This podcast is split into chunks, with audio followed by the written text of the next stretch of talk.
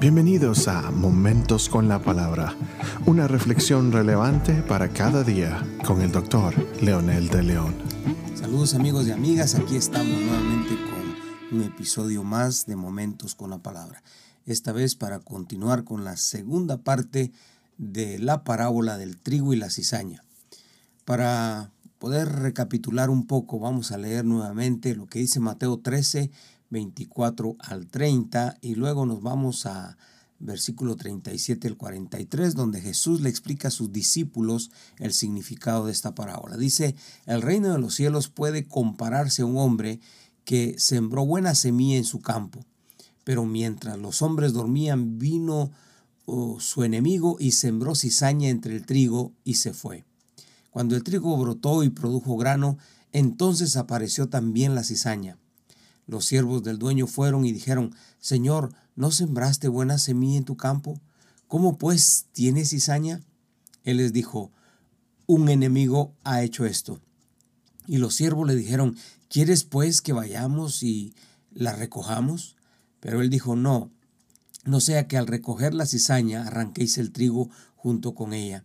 Dejad que ambos crezcan juntos hasta la siega, y al tiempo de la siega diré a los seguidores, recoged primero la cizaña y atadla en manojos para quemarla, pero el trigo recogerlo en mis graneros.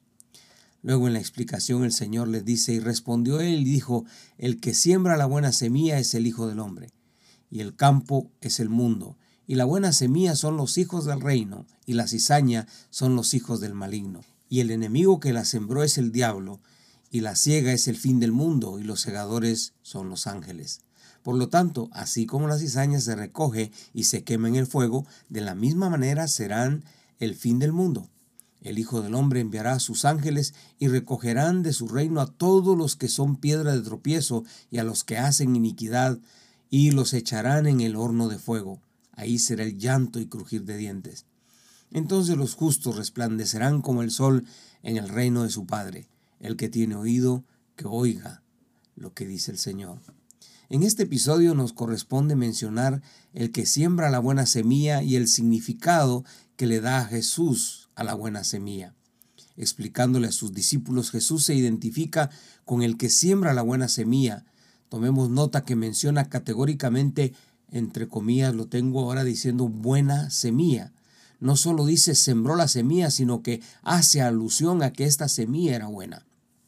Esta explicación declara la misión de Dios al mundo por medio de la encarnación del Mesías, el más interesado en que en este mundo perdido sea lleno de bondad, de amor, de perdón y de gracia. Por eso es que siembra la buena semilla. En el segundo plano está la declaración. Muestra la necesidad que el mundo tiene de esta buena semilla. Entonces se completa su misión. Sin pecado y desesperanza la misión no tendría sentido. Entonces hay una imperiosa necesidad de que esta misión sea una realidad, porque el mundo necesita de esta buena semilla. Jesús le dice a sus discípulos que el campo es el mundo. Esta palabra es muy amplia en el original, quiere decir universo, la tierra donde habitan los humanos y también se refiere a los humanos que viven sin Dios. Si vemos esta declaración tridimensionalmente, veremos la necesidad que tiene la tierra de sanidad, el ser humano que habita la tierra, la tierra que tiene dolores de parto y el universo que espera la venida del Mesías. Realmente, todo el mundo, todo el universo, todos los seres sobre la tierra necesitamos esta sanidad. Lo interesante de todo es que el Señor nos responsabiliza a la iglesia, a los que son sal y luz, términos que usan en las bienaventuranzas que puede traer sanidad, esperanza y redención. De aquí la importancia que la buena semilla esté sembrada y germinando. No solamente quede ahí en la tierra, sino que germine y que produzca frutos. Y como dice también el, el, Señor explicando, dando frutos para seguir conquistando cada rincón del mundo con el mensaje del Evangelio. Esto es, presentando al Cristo de Dios y estableciendo su reino, su señorío y su gloria. Pero hay alguien interesado en seguir con el status quo del universo. Este es el adversario que viene a sembrar la mala semilla. Esta figura Jesús la toma de la que en realidad este, en su tiempo pasaba. en los campos de algunos que eran envidiados o tenían enemigos, sembraban mala semilla, que es muy parecida a la buena semilla, pero que es amarga y en algunos casos en abundancia es venenosa. Esta mala semilla puede confundirse con la buena, pero definitivamente que los ángeles la conocerán, y ellos se encargarán de cortarla y echarla al fuego. Pueden afectarnos haciéndonos más duro el camino, pero no pueden vencernos, porque sus días están contados. Todo instrumento del maligno que no se arrepiente tarde o temprano será castigado. Todo este cuadro nos da el panorama de la imperiosa necesidad de tomar en serio la misión de Dios, quien nos comisionó a nosotros. No podemos ser livianos ni bajar la guardia cuando seamos tentados, perseguidos, juzgados o sacrificados por la causa de Cristo. Definitivamente, el mundo necesita la iglesia del Señor. Es la única comisionada por el Creador a traer esperanza, redención y perdón por medio de Jesucristo.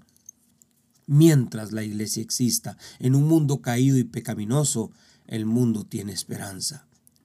Oremos juntos. Dios amado, gracias por confiarnos tan precioso y valioso tesoro el mensaje de redención, el único que trae verdadera esperanza y solución a los problemas de este mundo enfermo, decadente y sin esperanza. Tú eres la esperanza a través de la iglesia. Gracias por ser parte de ella ahora, Señor, y gracias porque nos tomaste en cuenta para ser tus coayudantes, los co-constructores de ese reino sobre la tierra. En el nombre precioso de Jesús te lo agradecemos y nos ponemos en tu altar. Amén.